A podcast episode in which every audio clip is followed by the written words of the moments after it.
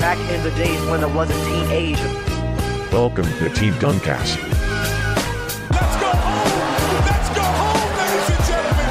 Let's go home! Sur l'ensemble de sa tête, il est monté sur la tête de notre pivot de 2010. Oui, pour lui toquer dessus. It's over! It's over, ladies and gentlemen! Back in the days when I was a teenager.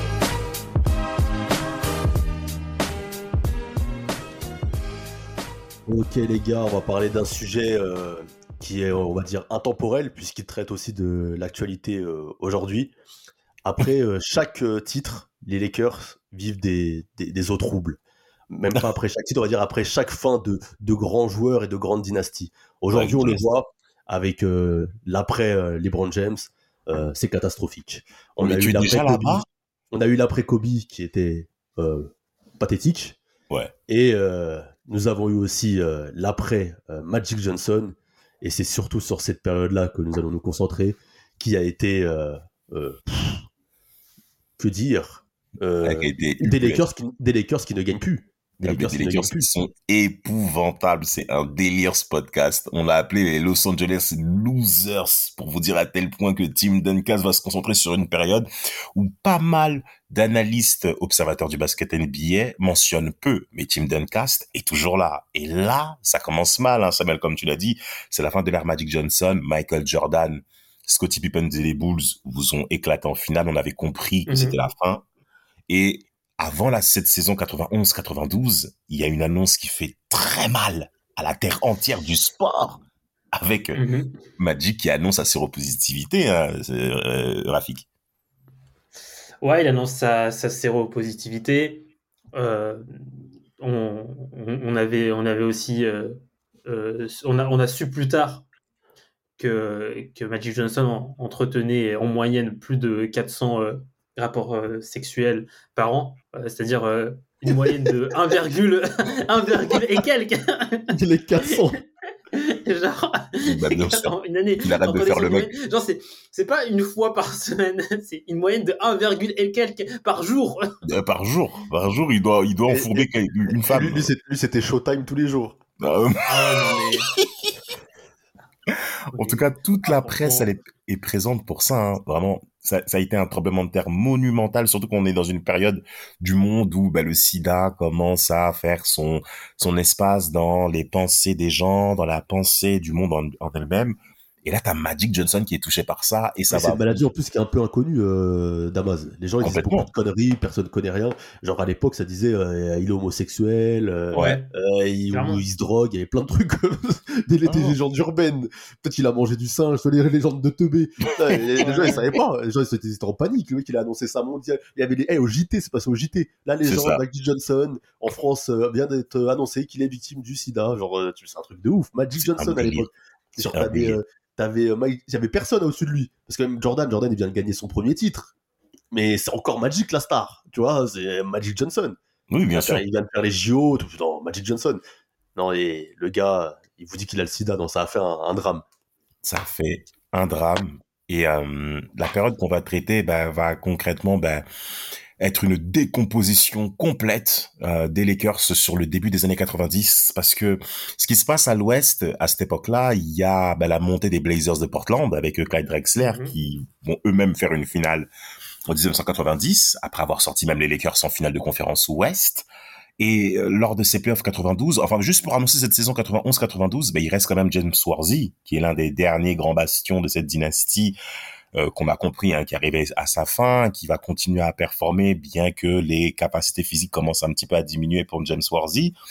Il va arriver à 19 points de moyenne, ce genre de choses-là, mais dès le premier tour, les Lakers sont éliminés. Ça faisait depuis, allez, ça faisait très très très très longtemps qu'on n'a pas vu les Lakers se faire gonfler au premier tour. Et ils vont perdre, ils vont s'incliner face aux Blazers de Portland qui font figure de proue à l'Ouest et qui vont même arriver même en finale NBA. Ce qui va même être le cas pour la saison d'après en 1993 avec Charles Barkley qui va sortir euh, des JO 92 comme étant excellent. Je crois même c'est même l'un des meilleurs scoreurs, je crois même des JO, et qui va même s'annoncer une grosse saison du côté des Suns de Phoenix. Et ils vont encore une fois bah, battre les Lakers, comme quoi les Lakers huitième en 91-92, huitième en 92-93. Rafik, les Lakers se font plus peur, c'est fini. Et d'a- et D'ailleurs, 92, euh, je crois qu'il ne joue pas sur la série. Ah, ils jouent même pas en plus. Non, je crois qu'il ne joue pas le... sur la série. T'as Ah Divac, ouais. t'as Byron Scott, t'as Elden Campbell Ouais. aussi.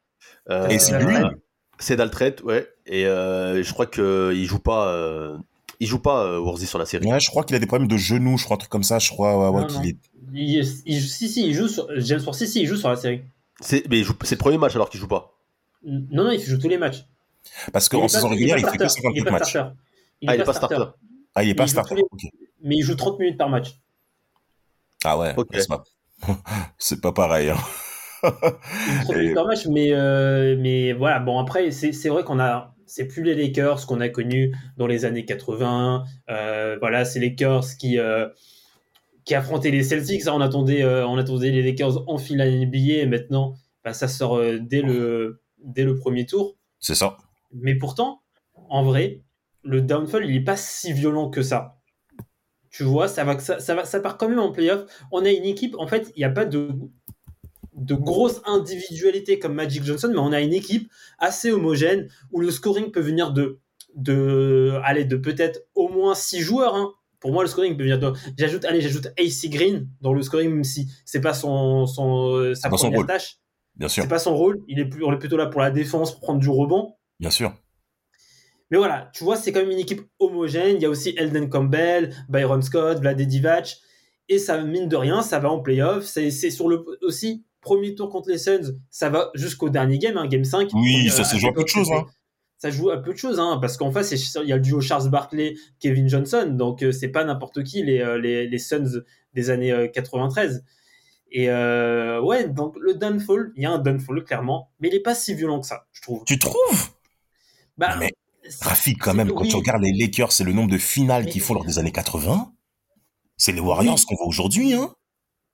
C'est, c'est, c'est- mais on- il y a des downfalls où, où c'est euh, Ouais. où on est au top, on va en finale NBA, on remporte une finale NBA, mais la saison d'après, la saison d'après ou deux, la deuxième saison d'après, c'est euh, c'est la loterie pique. Ouais, c'est fini. C'est fini. C'est fini. Y a, y a, y Donc a- on sent que quand même, tu vois, Ouais. on sent que quand même la franchise Lakers, voilà, on sent que c'est une, c'est là qu'on sent que c'est une grande franchise. Tu vois, son, son- on va dire son, son plancher, bah c'est aller en playoff, tu vois. Ouais, je vois ce que tu veux dire. Je vois ce que Bah, tu veux dire. À, à l'époque, c'est c'est minimum playoff tous les ans et c'est pour ça que ça va être le drame l'année où ils n'y vont pas. Exactement, exactement. Un drame. Ben, c'est c'est bien que vous avez énoncé certains joueurs de cet effectif, parce qu'il y a, il y, a, il y a quand même du bon monde. Bon, c'est pour ça qu'il y a un plafond de verre qui est quand même évident, surtout avec Vlade Divac au poste de pivot. On sait que le poste de pivot, c'est un poste charismatique du côté de Los Angeles, du côté, bien entendu, de, euh, des Lakers.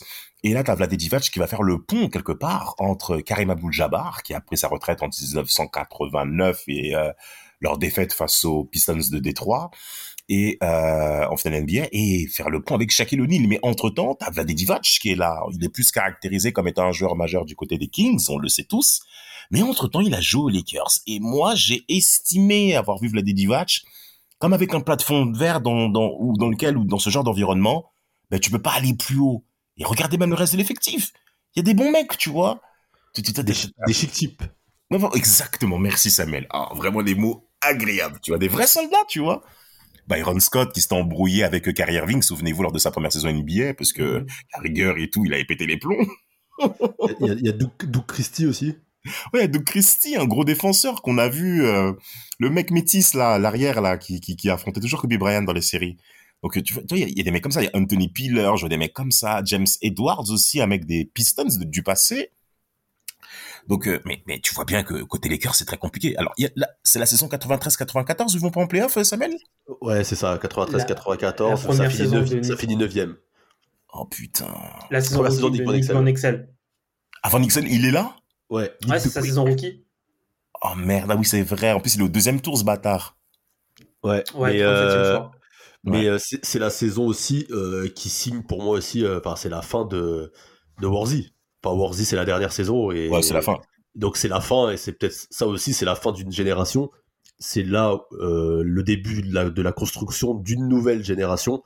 Euh, du coup, euh, c'est la fin de l'ère Magic, l'ère Warzy, l'ère l'ère Abdul-Jabbar et ça doit être euh, l'ère. Du coup, on le voit avec cette draft là, Van Excel et avec la draft qui suivra euh, de, de Eddie Jones, mais c'est l'ère d'une nouvelle, euh, d'une nouvelle vibe, euh, plus jeune, plus, euh, plus athlétique aussi, euh, et Mhm. plus, euh, plus comment dire, plus, plus bandeur, euh, Rafik ou pas? Voilà, c'était le mot qu'on Oui. voulait entendre, Samuel. Voilà. Nick Van Exel, hein, on est clairement dans le thème. C'est euh, Vous êtes un joueur en feu. Non, mais dans le thème de c'est quelqu'un euh, qui, euh, par son style de jeu, amène du show, du divertissement. C'est pas, je dis pas ça de manière péjo- péjorative. C'est que il a un style de jeu qui est agréable à voir jouer. C'est voilà, il va, il, va au panier avec des, avec des lay-ups acrobatiques. Il met des, tu vois, il met des crosses. C'est euh, voilà, c'est quelqu'un qui, qui enflamme une salle. Même par son caractère, tu vois, il est toujours dans la, la célébration. Il est toujours là en train d'essayer de d'haranguer la foule. C'est ce qu'on aime à, à LA. Et, euh, et voilà, on retrouve un peu ça avec Van Excel. Ensuite, tu as aussi Eddie Jones qui arrive. Là, là aussi, on est dans un style de jeu plutôt agréable euh, à voir. C'est quelqu'un qui est dans le shoot. Quelqu'un dans le shoot qui met des shoots à trois points, ça aussi, ça réveille une salle. On, voilà, on retrouve, on commence à retrouver une génération sur laquelle on peut bâtir. Pour- pourquoi aussi euh, Van Exel il est, euh, il, il est apprécié comme ça euh, du côté des Lakers? C'est pourquoi ça, ça match direct? C'est comme tu l'as dit, c'est un showman, c'est un gars qui joue euh, pour le spectacle. Et après, quand il y a cette retraite de Magic, le, le- le monde du basket est, est perturbé, chamboulé, et euh, surtout les fans des Lakers. Oui. C'est-à-dire que tu as mangé du caviar pendant des années, euh, du spectacle, euh, du jeu, euh, le showtime, enfin, 10 voilà. Ans 10 ans de, de où c'était le plus beau basket pratiqué quand tu voulais voir du spectacle, c'était à LA. Et euh, tu manges cette claque dans la tête euh, ou cette retraite sur, par maladie, où en plus à l'époque tu penses que le gars va mourir et tout. Bon voilà, c'est tout un drame. Et euh, une année sans playoff, et t'as ce, ce petit gamin euh, qui vient d'arriver, Van Excel, qui joue euh, avec le cœur, qui fait le spectacle, qui fait le show. Et là, ça redonne du beau au cœur aux supporters des Lakers. Ça les refait un peu vibrer. Donc c'est pour ça que ça a matché direct avec Van Excel, c'est qu'il a remis du, du, du, du, du spectacle, il a remis du baume au cœur aux supporters des, des Lakers. Mhm. On ne va pas, on ne va pas l'estimer, on va pas l'estimer comme étant responsable Nick Van Ensel, notamment par rapport à cette première année où ils sont, où il a 13 points. Non, 5 mais non, jamais. Ah oui, il est jamais. responsable. Mais, Il est même- c'est la, c'est la lueur qu'il est là. d'espoir. Oui. C'est oui, heureusement qu'il est là. Mais heureusement qu'il est là, mais quand tu regardes même, genre, moi je suis en train de regarder les stats de cette saison 93-94, une des rares saisons où nous-mêmes, en tant que vivants, on a vu les Lakers ne pas aller en playoff, et même de loin, hein. Je crois que le 33 bilan- victoires. 33 Mais victoires, je crois que la première équipe. Ouais, je crois qu'il y, a- il y a au moins 10 victoires d'écart avec le 8 C'est énorme avec, avec les, les- les Nuggets de Denver qui avaient un stade 1 d'une dégueulasserie à l'époque en plus. Oh et les couleurs de Denver, c'était chaud à l'époque. hein. Un maillot, avec des, mon- un maillot avec des montagnes, mon frère. Ouais, mon frère, un délire en plus arc-en-ciel et tout. Bon, bref, enfin bref, peu importe, faut pas critiquer l'arc-en-ciel aujourd'hui. Mais euh, euh, ouais, les Lakers. merci Samuel, merci. South Park. Euh, Voilà, pile, c'est 33 victoires et 49 défaites, 9e à l'ouest, la honte, le bilan, le meilleur marqueur, c'est Vladi Divac, 14, 14 points par match, euh, avec Anthony Puller pareil et tout. Non, ça va pas du tout du côté des Lakers, il faut faire quelque chose, il faut faire du changement. 94-95, bon, on repart en playoff, ça se passe, ça se passe beaucoup mieux, Bah, on peut dire, pour ouais. cette saison. Comme l'a dit Rafik, il y a la draft d'Eddie Jones et t'as aussi euh, la signature d'un gars, c'est surtout ça, c'est euh, Cédric Ceballos.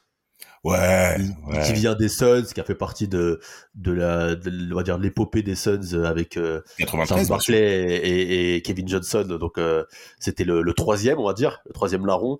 Et euh, qui vient aux Lakers, qui va tourner à 21-7 sur sa première saison à LA et 21-2 Magnifique. sur la deuxième. Et c'est lui le, c'est lui l'option 1 de l'équipe et c'est lui qui permet à LA de retrouver les playoffs et de même de regagner une série en playoffs. Ah, absolument. hein. Donc la, la ferveur revient du côté des Lakers, même si on sent qu'il manque quand même quelque chose, mais il est très important pour même l'image de la NBA, pour l'image de la ligue, de revoir les Lakers devant, sans compter que il y a, une absence de marque dans le monde de la NBA, c'est l'absence de Michael Jordan.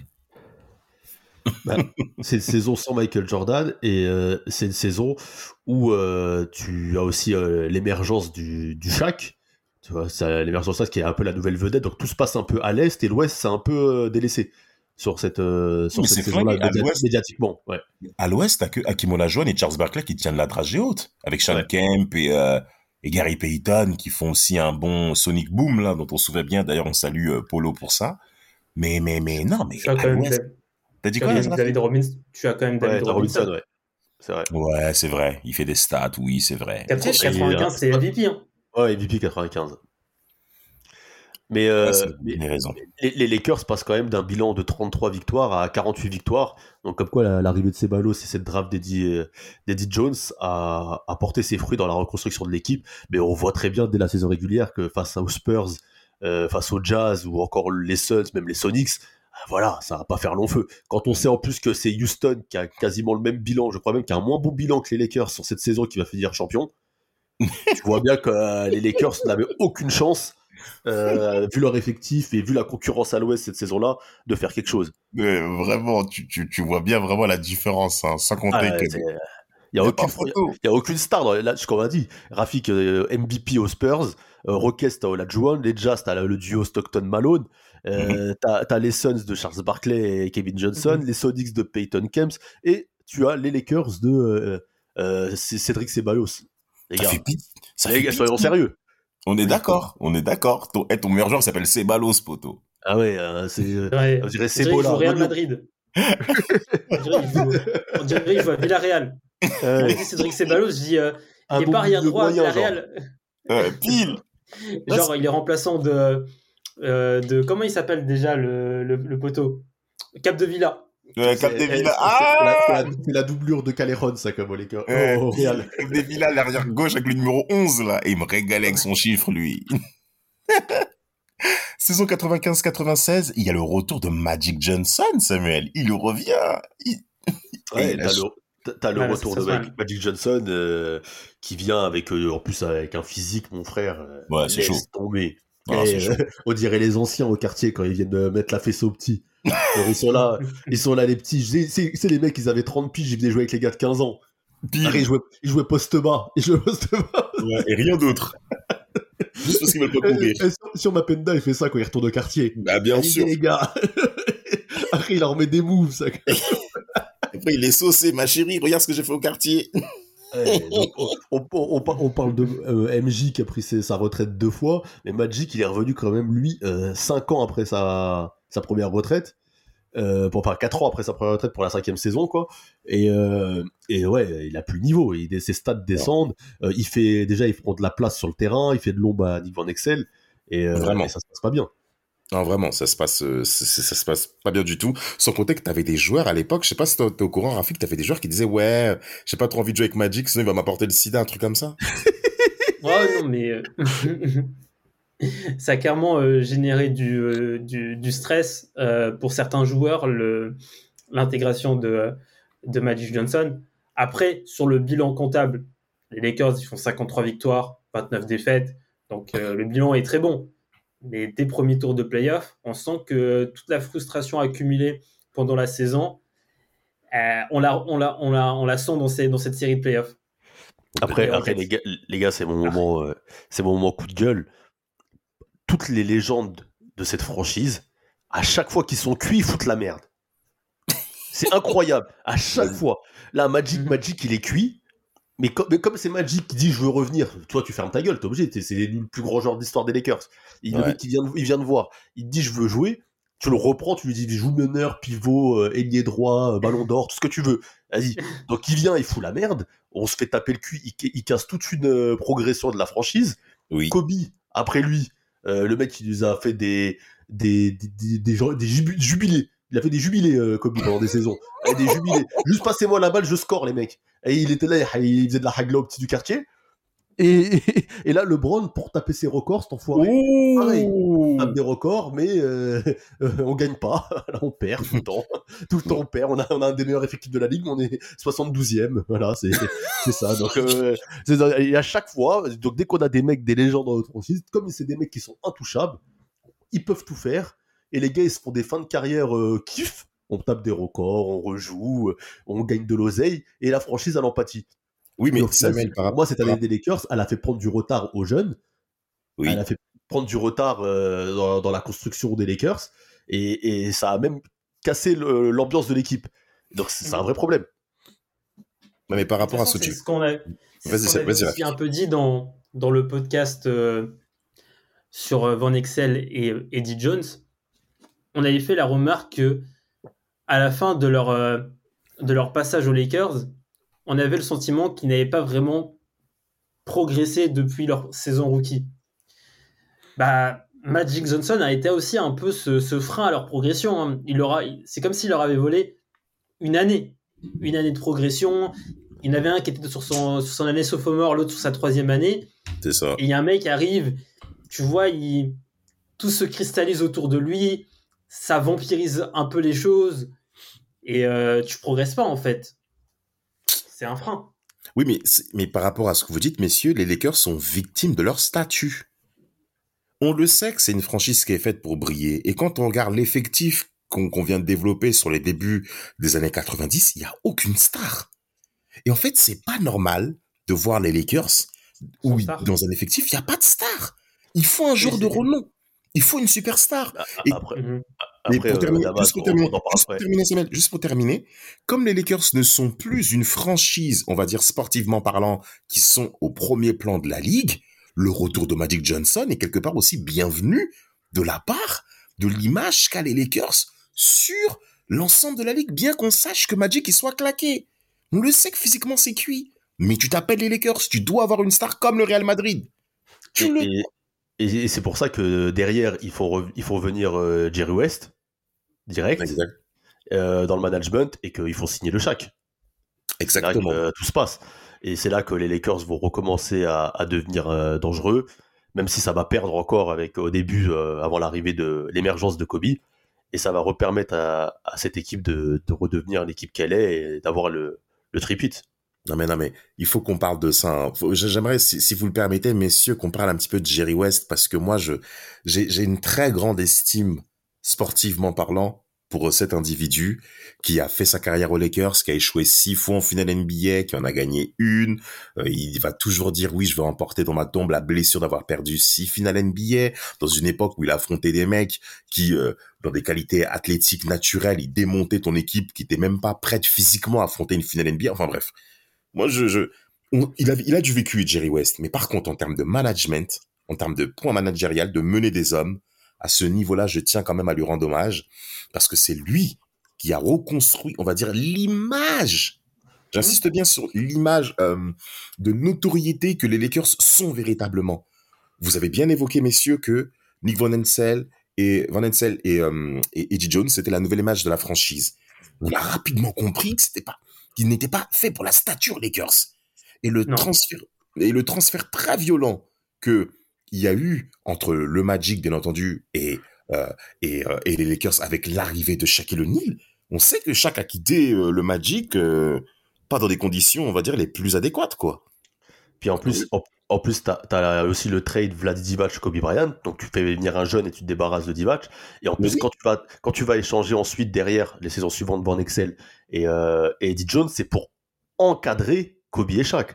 C'est pour Exactement. rendre l'effectif euh, plus complet et pouvoir entourer Kobe et Shaq de meilleurs, de gars plus complémentaires. Donc tu fais vraiment une croix sur ces gars-là et en plus tu ramènes Phil Jackson derrière, donc tu fais vraiment tout un jeu euh, centré sur ça et, et tu te débarrasses, on va dire, de, de ceux qui n'ont pas été capables de gagner avec les Lakers, car c'est une franchise avec laquelle tu dois gagner.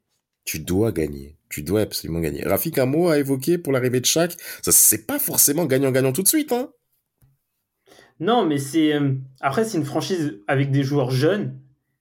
Euh, bah, tu... Van Exel et Eddie Jones, c'est jeune. Hein, c'est, euh, c'est, c'est dans leur première année NBA. Kobe Bryant, c'est jeune. Donc, il a fallu euh, du temps.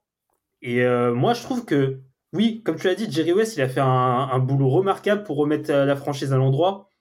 Parce que, voilà, il fallait. On partait de quand même assez loin avec la retraite de Magic Johnson et mais aussi de la, retraite de, James Worthy. Donc franchement, chapeau à Jerry West. Mais, mais vraiment. malheure- malheureusement, aux, aux Lakers, pas malheureusement et heureusement, hein, ça ne veut pas comment dans quel sens on le voit, c'est qu'on a, on n'a pas le temps. Et malheureusement, on développe pas assez euh, les joueurs qu'on draft. On l'a vu là dernièrement euh, pour euh, LeBron, on a fait un all-in pour, pour faire venir Anthony Davis. Et, et là, ça a été le cas aussi, c'est qu'on a sacrifié directement Van Exel et Eddie Jones pour laisser la place au Shaq et, et à Kobe. Ça nous a donné raison parce que Kobe était en, en plein, Ouais. en pleine émergence et, et parce que Shaq était à, son prime. Shaq était, à, Shaq était à son prime. Mais euh, à d'autres périodes, on va le voir, euh, on a fait des, les mauvais choix parce qu'on voulait gagner tout de suite et que au final, on n'a pas pris les, les bons, euh, les bons gars au bon moment. Eh ben, Hashtag Dwight Howard.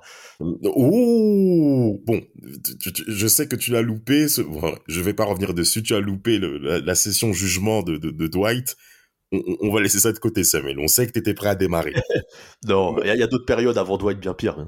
Oh que oui. En tout cas, pour la saison 96-97, les Lakers vont s'en sortir avec 56 victoires et 26 défaites. Shaquille O'Neal, meilleur scoreur. On s'imagine bien, bien entendu, 26 points par match avec 12 rebonds. Bon, là, on a vu, en effet, la, la, la magnifique... bon, on a compris qu'il y avait des, défaites face au Jazz, on le sait. Hein, euh, Karl Malone et John Stockton les ont giflés. Il y a eu le temps des victoires que nous connaissons et qu'on a déjà évoqué sur Team Duncast. Moi, j'aimerais quand même qu'on puisse revenir hein, pour booker ce podcast-là sur la partie 2004 jusqu'à 2008, en fait. Parce que cette vilaine partie-là, Kobe, il a tout, le propriétaire lui donne tout, mais par contre, collectivement, Kwame Brown, oh là là là là là là Mais là là, là, là, c'est la, euh, la période qui est sombre. Là, Rafik, il, devait, il, devait- il, devait- il doit bien rire quand il pense à. Période- Mais et vraiment, mais, à cette... c'est mais déjà pas, tant que ça en vrai. Parce que c'est une période où j'adorais Kobe. Et moi, ça me tuait de voir Kobe euh, euh, ne pas se qualifier en playoff. euh, tu vois, ok, il statait individuellement, mais ça me tuait de, de le voir jouer les, les, les 8e, 9e, 10e places. Et il a joué Ah, son prime. Kobe Bryant a joué son prime avec euh, Smush Parker, euh, Kwame Brown, Chucky Atkins, Chris Mim. Euh, C'est chaud, hein c'était- terrible. Faut, Parce faut que- rappeler, faut rappeler qu'après l'échec de 2004, euh, ou d'ailleurs un échec encore où les Lakers euh, ont voulu euh, surfer sur la vague grand nom et sur le côté showtime de l'équipe en, faisant venir Malone et Peyton, on en a déjà parlé 100 fois. Bien ça sûr, ne marche pas. Chaque s'en va. Lamar Odom, Brian Grant et Caron Butler arrivent. en Et, échange. Et il y a l'histoire de, il y a les histoires de viol de, de, de, de Kobe aussi. Et là, c'est une période qui va être sombre. Bah, En fait, après, après le sida, on a le viol. Maintenant, c'est bien. C'est, chaque période a sa, a sa crise. On va voir ce qui va se passer là prochainement. Écoute, bah, il y, a- y eu la mort, mais- il y a eu la mort, le- malheureusement, de Kobe. Mais en fait, chaque période a, a vraiment des, il y a toujours une, une histoire sombre autour. Mais savez, vous savez ce qui est même dingue avec cette période, messieurs, si vous le permettez, c'est que les Lakers deviennent comme les autres.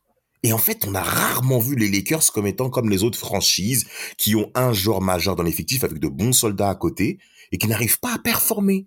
On a toujours vu les Lakers loin au cours du printemps, début été pour euh, bah, pour gagner le titre tout simplement. Et la saison 2004-2005, les Lakers ne font pas les playoffs. Et Ils c'est c'est dixième censé avoir le meilleur joueur, le meilleur joueur NBA actuel. C'est Oui, en parlant, en parlant de Kobe Bryant, absolument. C'est pour vous dire à tel point qu'il y a une laideur dans cet effectif qui est insalubre. Et, et, et en fait, on se rend compte que oui, on dit que tel joueur est plus fort que l'autre parce qu'il va plus loin en finale. Non. Tu vas loin en, play- en, en, en saison NBA quand tu as une grande équipe. Parce qu'on en connaît Bien des mecs des années 2000 qui étaient forts dans leur équipe respective, mais qui n'arrivaient pas à performer. Les Ray Allen, les Tracy McGrady, les Kevin Garnett, tous ces mecs-là ils ont été dans des effectifs avec des joueurs moyens, pour ne pas dire faibles. Et on les a vus perdre au premier tour. Et ben là, t'as Kobe qui rejoint les autres.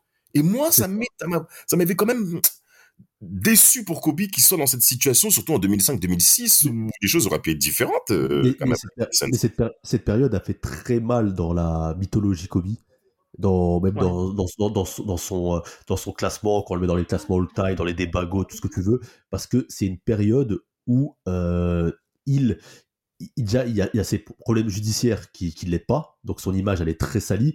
Tu, as le, tu as le côté où il y a LeBron qui est drafté à cette période-là, Wade Oui, oui. et aussi. Donc, tu as une nouvelle euh, génération qui arrive, qui prend la vedette aussi médiatiquement, surtout LeBron.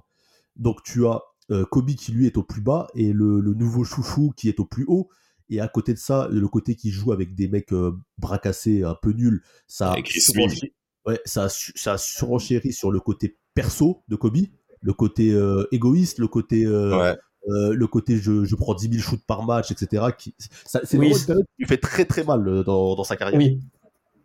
Clairement. Franchement, il y avait qui? Il y avait le seul, le- le seul frérot qu'il avait. Stanislas Medvedenko. Ah oui, c'est vrai. Le ref. Tu, eh, mais on parle de Medvedenko, mais il a, il a un petit shoot à mi-distance. Hein. Il avait un petit shoot à Oui, mi-distance. oui, oui. Et surtout, il l'osait il a- à mi-distance. Mais oui, il a des séries de playoffs, euh, je vais pas dire euh, référence, mais il a des séries de playoffs où il a des bons passages. Non, exactement. Merci Il, Rafik. il- il restait aussi Divan George, je crois. J'allais exactement dire le même nom. Et lui, c'est- lui, c'est un ref, lui. Lui, c'est un mec, il lui, c'est un mec qui est tranché. Parce, Parce que, que, même c'est un- notre ref, euh, Jdahack, il est parti. Non, mais Jdahack, il a fui. Il, a- il est parti au jazz, mon frère. Et après, il est parti bluff à au Warriors, je sais pas quoi. Il dégoûte. Ouais, Mais- un traître. C'est un ouf. Après, Bluff, il revient et tout. Et en fait, il y, a une- il y a une session, je pense que j'en ai déjà parlé, mais je suis obligé de revenir dessus. Eh, les gars, cette saison 2005-2006, elle est tellement marquante. Kobe Bryant, il n'aimait tellement pas l'effectif dans lequel il était. Non, c'est la saison 2004-2005. Les Ouais. mecs, ils partaient au restaurant. T'avais Lamar Odom au milieu qui était en train de légiférer et tout. Et Kobe, il avait tellement honte de cet effectif qu'il osait s'asseoir tout seul avec ses gardes du corps. Il s'asseyait pas avec les... il s'asseyait pas avec les mecs. Il prenait deux tables ou trois tables au loin et il s'asseyait avec ses gardes du corps. Il s'asseyait pas avec ses coéquipiers. Il était là, non, vas-y, vous êtes Ah, ouf. qui... Eh, 2004-2005, l'équipe, elle est, elle est vraiment horrible, 2004-2005. Ah, c'est vraiment. Eh. Eh, Non, Karim Rush. Un mec, un mec qui s'appelle.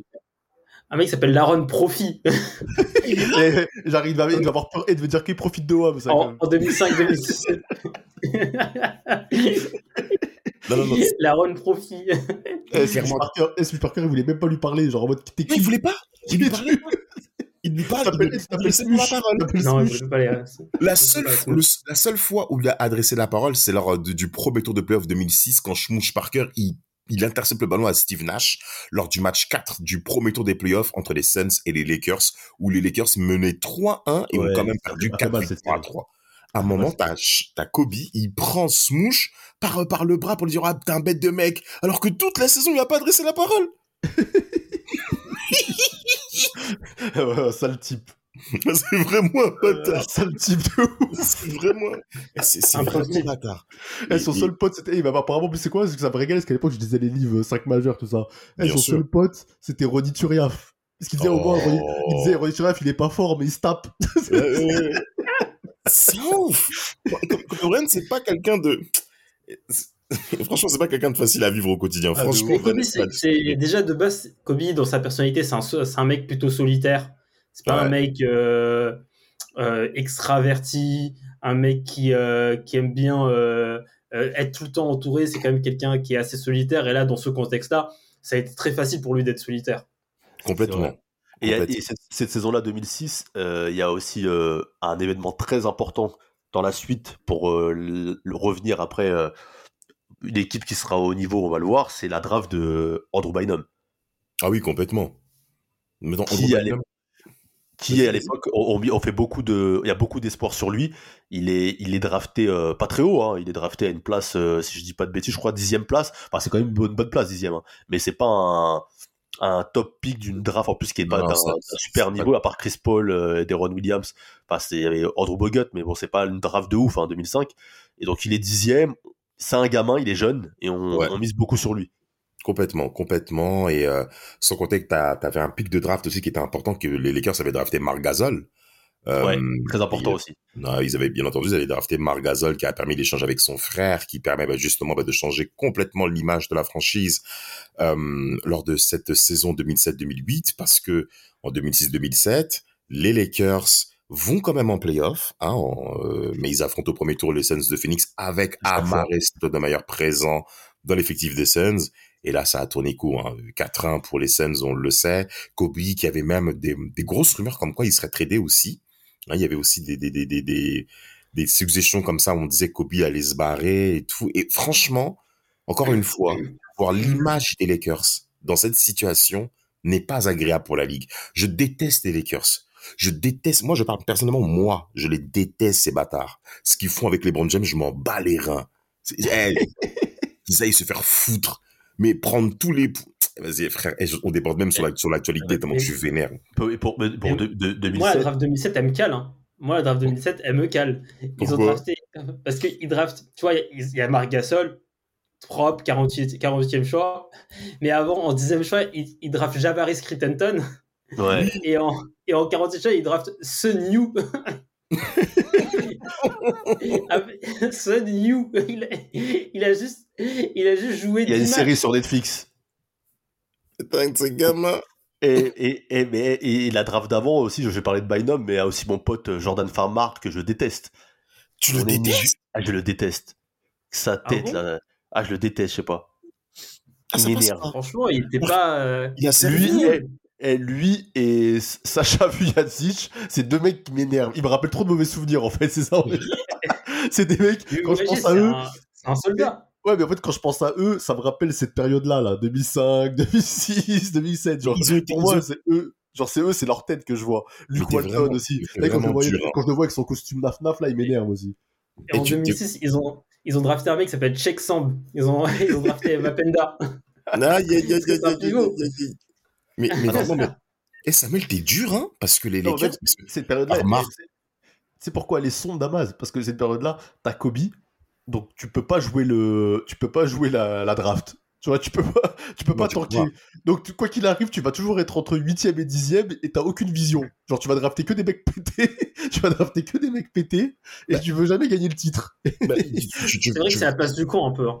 Ouais, ça passe du C'est con de ouf. 8ème, 9ème place, 8ème place, 9ème place, 7ème place. Dixième, ouais. C'est vraiment, c'est. Bah, Tout va dépendre de la faculté de ton, de ton, bah, de ton staff à pouvoir euh, recruter des bons éléments pour pouvoir, si possible, les développer. Ce que font très bien euh, bah, le Heat de Miami en prenant des mecs des fois qui sont non draftés, qui viennent de loin et qui arrivent à performer dans l'organisation Heat. La, Les- la les- chance les- qu'a eu les Lakers, c'est que Bynum se développe plus vite que prévu et qu'il y a ce Mhm. fameux échange euh, entre frères là. C'est un arrangement cet échange, c'est une carotte du siècle. C'est Ah, c'est clairement, exactement. clairement, Oui. clairement, clairement. Exactement. Quand tu vois la contrepartie, franchement, euh, carotte. Ouais, Ah, mais je, pense- c'est- je crois que c'est pour ça ils ont interdit euh, Chris Paul derrière, c'est parce qu'ils ont dit euh, on a accepté pour Gasol, pas pour Paul. Faut arrêter les conneries les gars. Ah, là, ça, ça, ça l'aide, ça l'aide vraiment beaucoup Voilà. trop pour la concurrence. En tout cas, les Lakers, lors des périodes creuses, nous ont clairement fâchés. Ça va être le cas aussi pour les années 2010 avec, euh, il y avait qui déjà, les D'Angelo Russell, tous ces mecs-là, tous ces Ah, petits bolos métis, des tatoués là.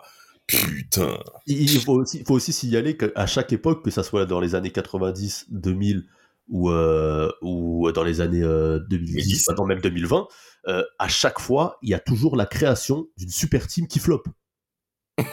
2004, ça flop.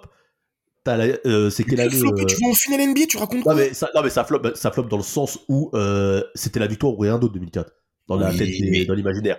Mais après l'année euh, où il y a Dwight, Nash, ça flop. Récemment Ouais, l'année où il où il y a Davis où on te fait venir euh, Westbrook, ça flop.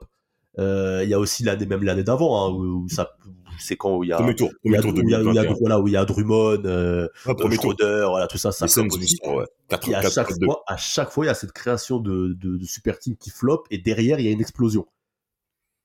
Mais c'est ce qui va sans Ça, doute se passer encore une fois pour les Lakers. On espère pour eux euh, pouvoir bah, essayer de produire quelque chose de mieux. En tout cas, ce qu'on peut conclure dans ce podcast, quand les grandes franchises traversent des périodes de troubles, il n'y a rien à voir.